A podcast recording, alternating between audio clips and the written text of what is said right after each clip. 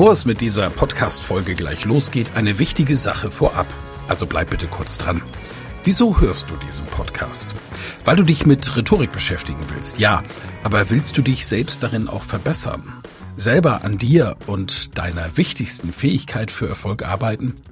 Das Anhören meines Podcasts wird dich dabei unterstützen und auch gleich wartet wieder eine spannende Folge auf dich. Aber ehrlich, wirklich voranbringen wird dich meine Empfehlung an dich jetzt. Das kostenfreie Live-Rhetorik-Training mit mir, Michael Ehlers, Rhetoriktrainer.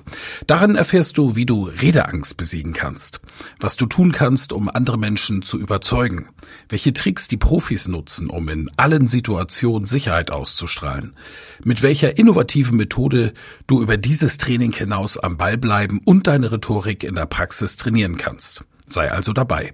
Pausiere gerne die Folge und gehe auf www.rhetorikheld.de. Diese Website findest du auch in den Show Notes. Wir sehen uns dann. Ich freue mich riesig drauf und jetzt viel Spaß bei der Folge.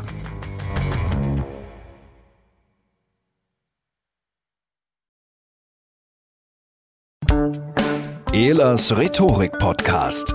Wer etwas zu sagen hat, sollte reden können. Ihr Rhetorik-Podcast für Management, Kommunikation und Strategie.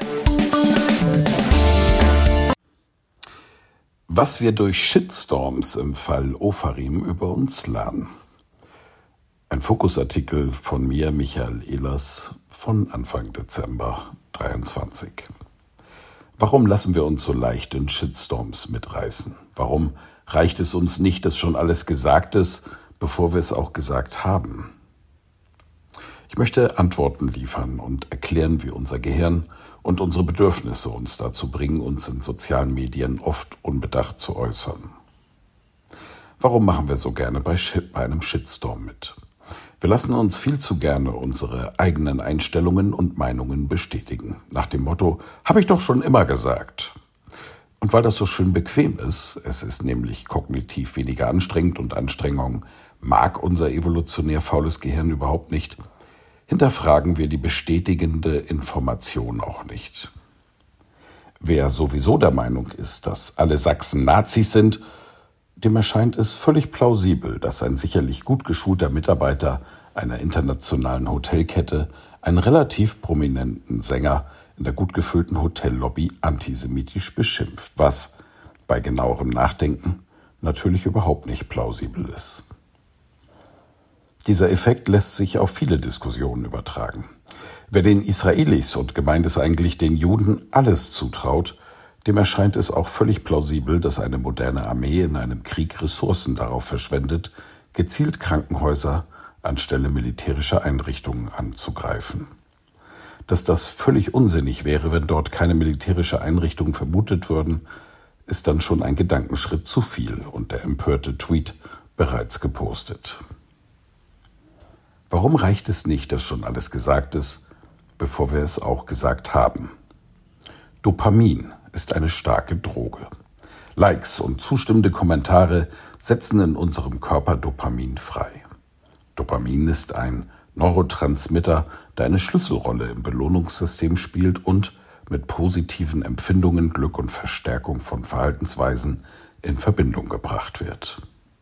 Wir lieben einfach dieses Gefühl, das besonders leicht zu bekommen ist, wenn wir uns gruppenkonform verhalten.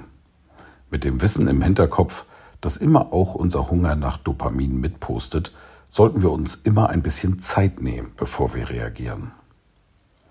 Genauso wie wir in einer Diskussion oder einem Streitgespräch nicht sofort unbedacht auf jeden vermeintlichen Angriff reagieren sollten, sondern immer erst überlegen, was passiert hier gerade?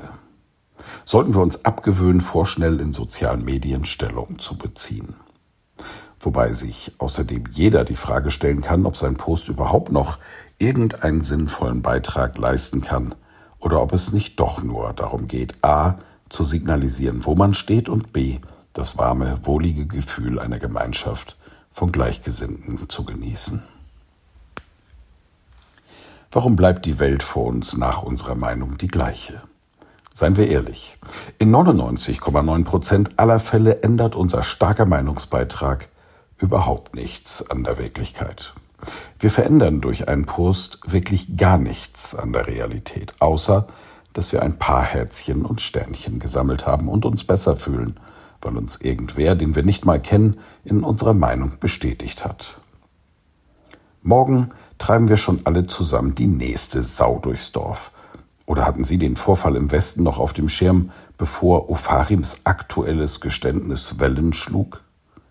Wenn uns wirklich etwas bewegt, können wir beispielsweise unsere Abgeordneten anschreiben oder mit ihnen sprechen. Das kostet allerdings mehr Arbeit und es ist ungewiss, ob Dopamin dabei herausspringt. Was hat Jill Ofarim mit einem 92-jährigen Raucher zu tun?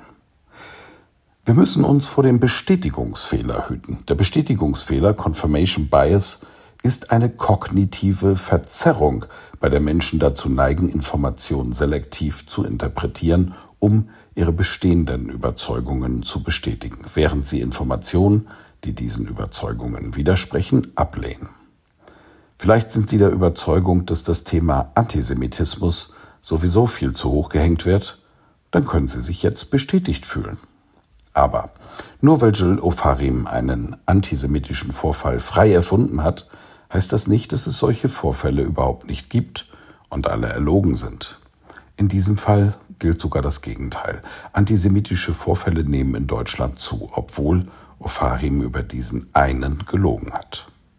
Sie kennen sicher den einen Raucher, der nicht aufhört zu rauchen, weil er einen Onkel hatte, der 92 geworden ist und der sich auf dem Totenbett die letzte Marlboro angezündet hat.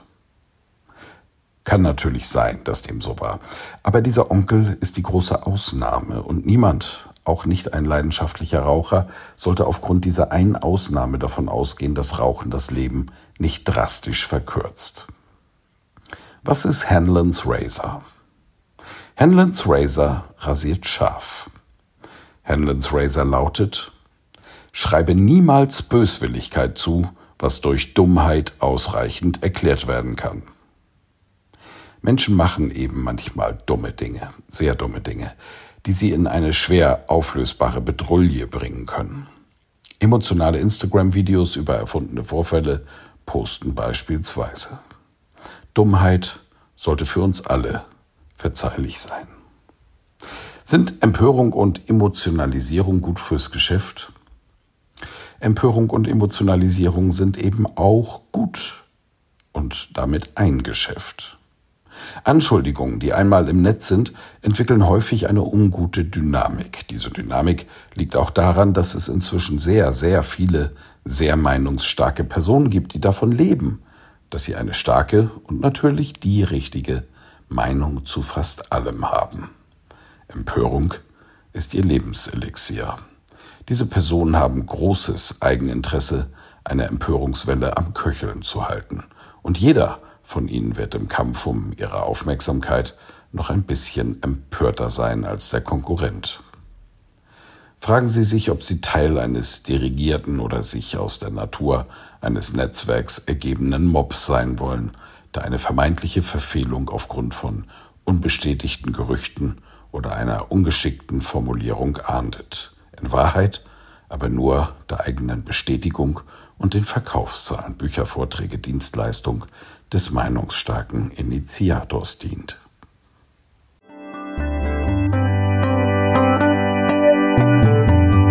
Vielen Dank fürs Zuhören. Mehr Informationen unter www.rhetorik.me.